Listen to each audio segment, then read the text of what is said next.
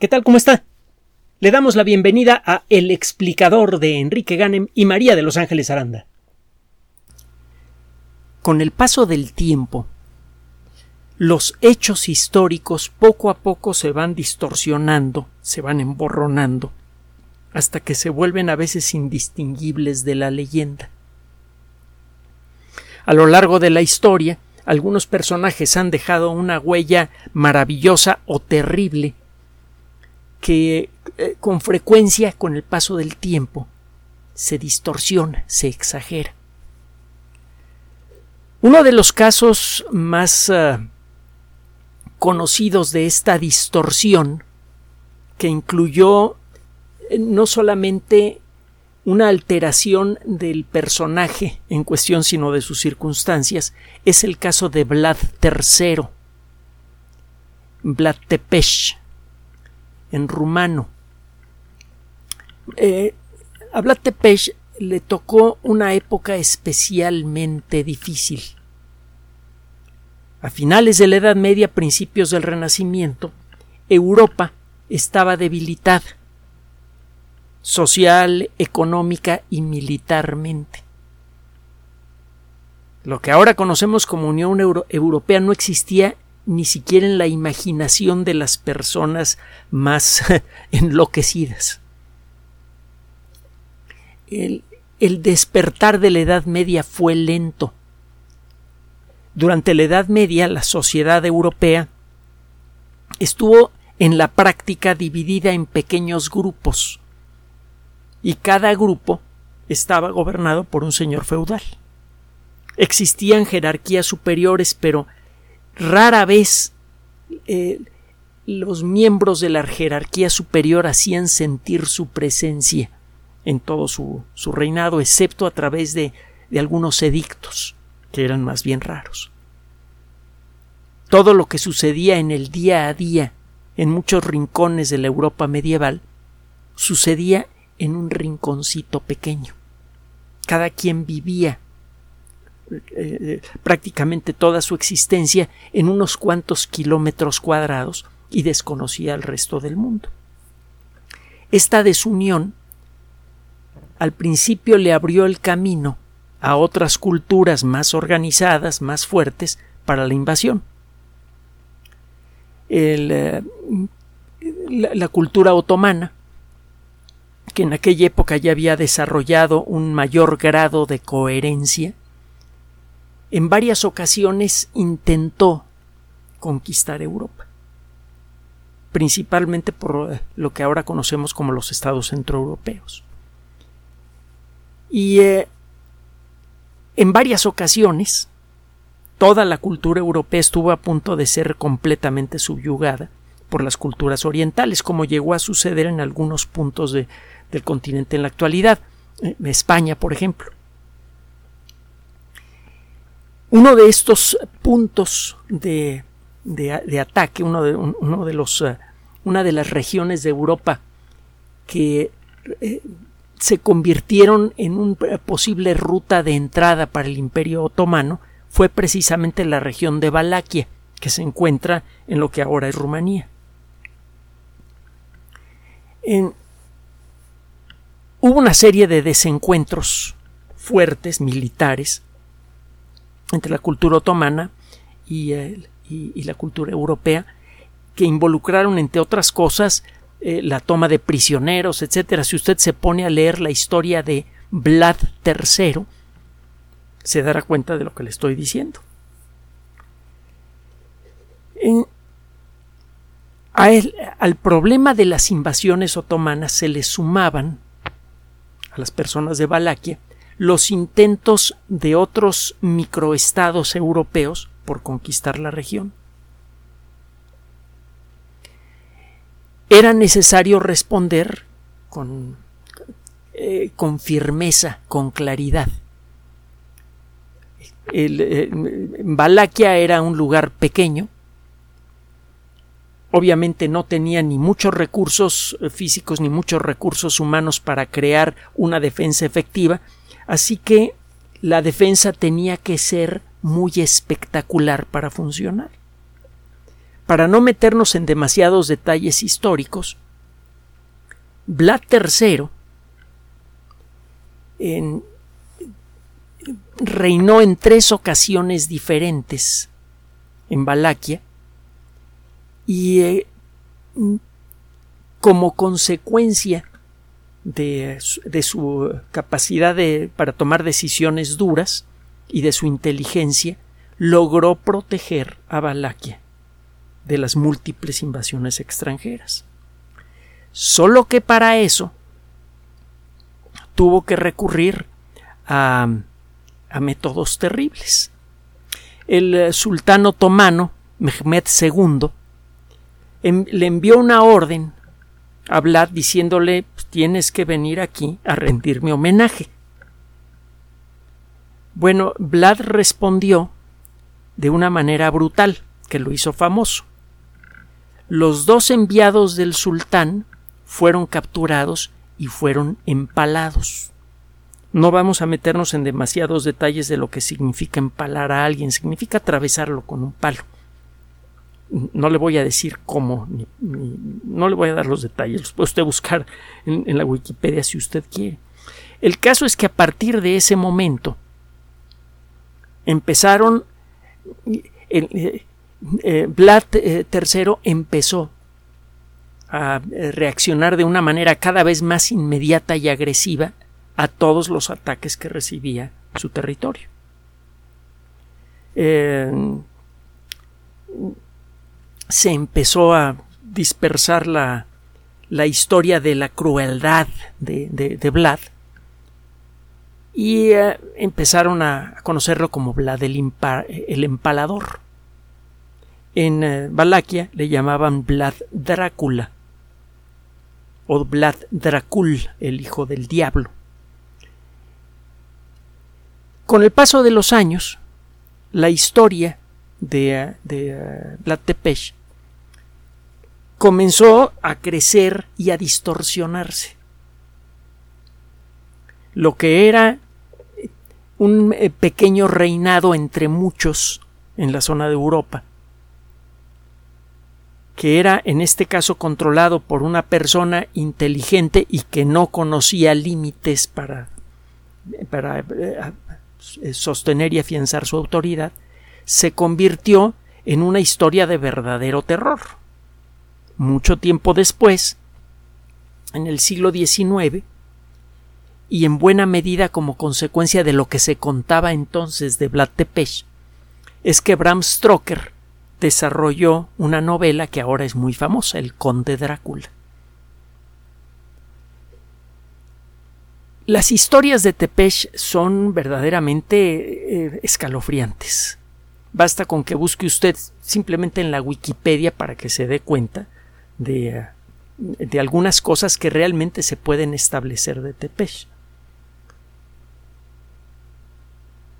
Lo cierto es que algunas historias parecían muy exageradas, que eh, le chupaba la sangre a sus víctimas, que eh, las sacrificaba y les arrancaba las tripas y se las comía, ese tipo de historias. Es difícil decidir cuándo esas historias pueden ser o no reales. Es cierto que en muchas culturas, muchas y no solamente del pasado, sobre todo en las más violentas, todavía se acostumbra que una persona que logra dominar a un enemigo importante le arranca el corazón y se lo coma. Mm, tampoco vamos a entrar en detalles, pero es algo que sucede en el, al día de hoy en muchos países del mundo. Y México no se escapa de eso. Entonces, eh, algunas historias que, que cuentan de Tepesh, mm, pues eh, quizá podrían ser ciertas o no. Lo que parece una exageración es que Vlad Tepes tenía lágrimas de sangre. Es eh, una, eh, una imagen impactante que encuentra usted en muchas películas sobre Drácula. Uno de los muchos actores que eh, recrearon la historia de Bram Stoker de manera realmente escalofriante, este Christopher Lee aparece en alguna de sus escenas con, con sangre cayéndole de los ojos. Y no es, no es la única película, no es el único actor de Hollywood que representa a Drácula y que representa este, este supuesto hecho histórico que a, que a Drácula le salían eh, lágrimas de sangre porque le había de alguna manera regalado su alma al, diablo y que éste le, otorgó la posibilidad de continuar su vida bebiendo la sangre de sus víctimas y este tipo de locuras. Bueno. Vlad Tepes existió en realidad. Vlad Tepes realmente fue un personaje agresivo y brutal en la defensa de su territorio, al punto de que a los rumanos les molesta y con justicia que se considere a Vlad Tepes como un monstruo. Ellos lo consideran como un héroe nacional.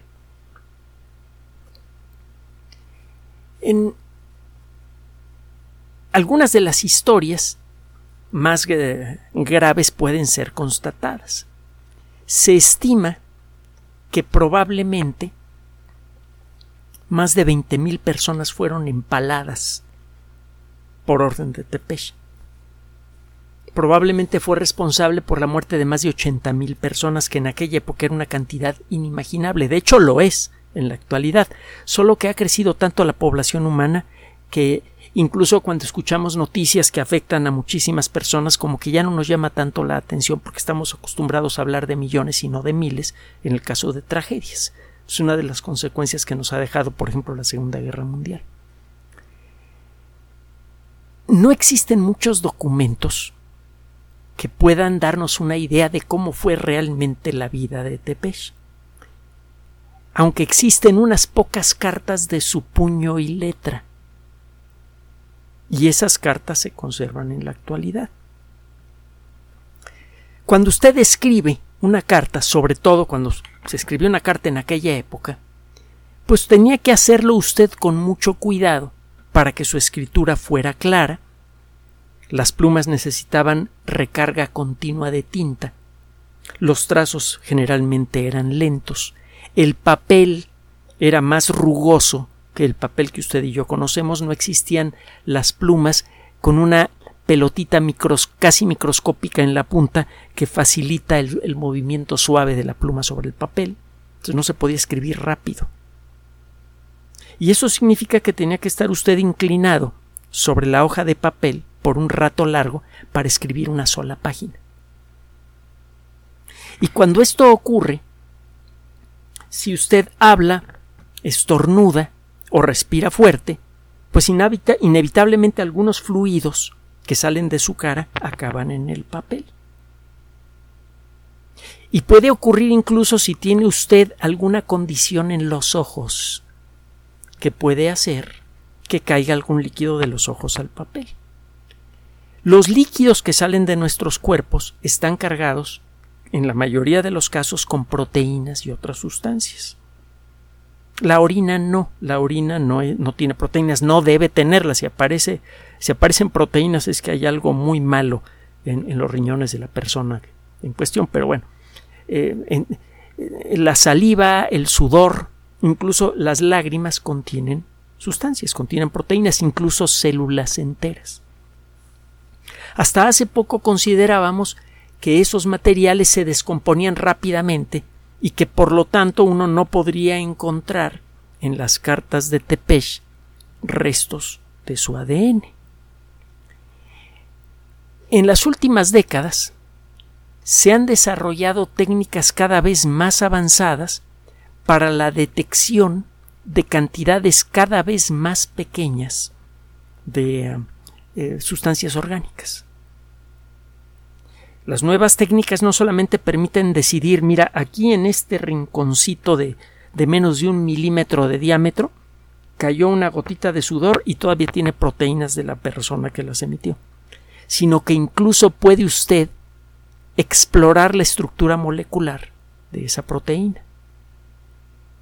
Si salió alguna célula entera de la piel junto con la gota de sudor, puede usted llegar a encontrar esa célula. Y puede llegar a aislar fragmentos que pueden llegar a ser sorprendentemente grandes del ADN de esa persona. No sé si sabe para dónde vamos. Acaba de ser publicado un trabajo sabrosísimo que por cierto es de acceso público en la revista Analytical Chemistry. Es una revista que pertenece a la ACS, la American Chemical Society, una organización de la que hemos hablado en muchas otras ocasiones. Es una de las em, sociedades profesionales de químicos más importante del mundo. A pesar de que dice que es American, en realidad eh, involucra investigadores de alto nivel de todo el planeta. Y la química, eh, lo hemos comentado en otras ocasiones, es probablemente la primera disciplina científica básica que sirvió para crear tecnología. Las, muchas de las primeras industrias de corte moderno que comenzaron a aparecer en, nuestro planeta en la segunda mitad del siglo XIX están asociados a la química. Así que los químicos tienen una larga historia de, de conocer bien su trabajo. La ACS involucra expertos en muchas eh, ramas de la química, incluyendo la química orgánica. Y publica muchas revistas diferentes, todas de ellas, todas ellas de muy alto nivel. Bueno, este trabajo particular que está firmado principalmente por eh, María Gaetana Giovanna Pitalá y Antonella Di Francesco, hay otras autoras, eh, hizo un, trabajo verdaderamente fabuloso que podría luego repetirse para otros personajes importantes. El equipo tuvo acceso a tres cartas de Vlad Tepes, una firmada en 1457 y otras dos firmadas en 1475. Lo que se hizo fue aplicar una capa muy delgada de acetato de etileno y vinilo.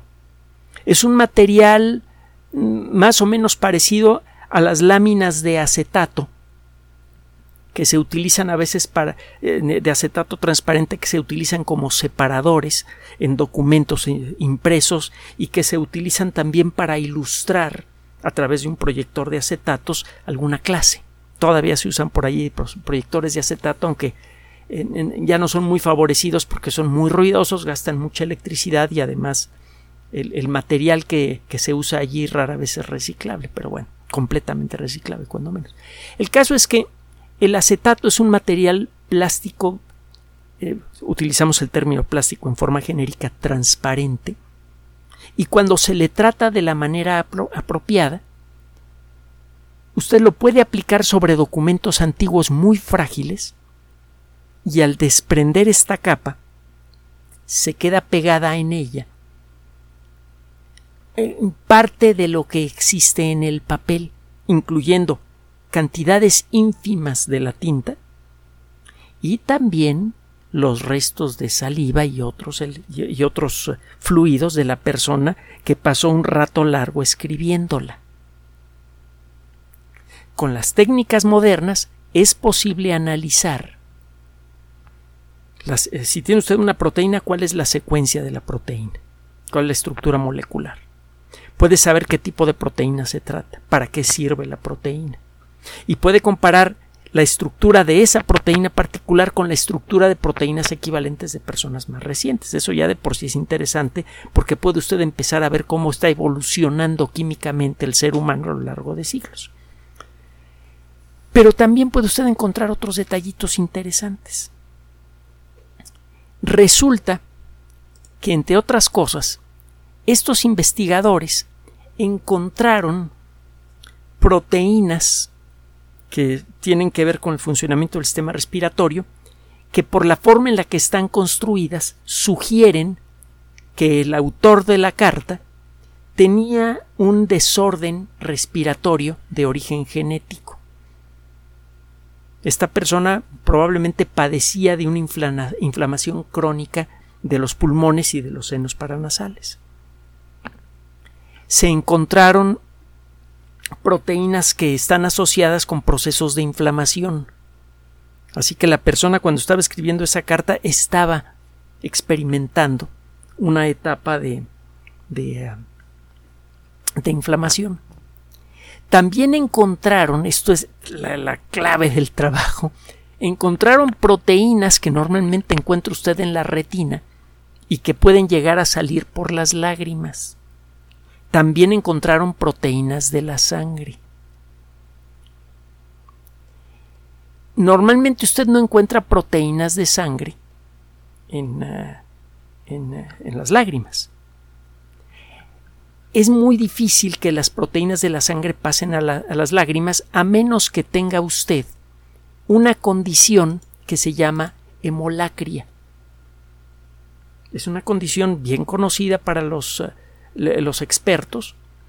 En el caso de la hemolacria, se rompen pequeños vasos sanguíneos cerca de los lagrimales y eso hace que salga sangre junto con las lágrimas. La cantidad puede ser muy pequeña, al punto de que es casi invisible a simple vista, pero en otros casos las lágrimas salen rojas. Es la única manera de explicar por qué hay proteínas de sangre asociadas a proteínas de retina que sí puede usted encontrar en, en, en las lágrimas. Si hay buenos motivos para creer que una lágrima cargada con que una serie de lágrimas cargadas con sangre estuvieron cayendo en distintos puntos de esta carta mientras las escribía Vlad Tepes. En la actualidad, una persona con hemolacria no pues no la califican de vampiro, ni le tratan de clavar una estaca, ni hacer las otras cosas que se supone que hacer en la cercanía de un vampiro. Sabemos que se trata de una condición de salud que eh, eh, puede tener muchas causas diferentes, desde un golpe fuerte en la cabeza eh, hasta esfuerzos musculares muy intensos, el toser en exceso, el tener un problema serio de de hipertensión, problemas inflamatorios, hay muchas cosas que pueden producir hemolacria.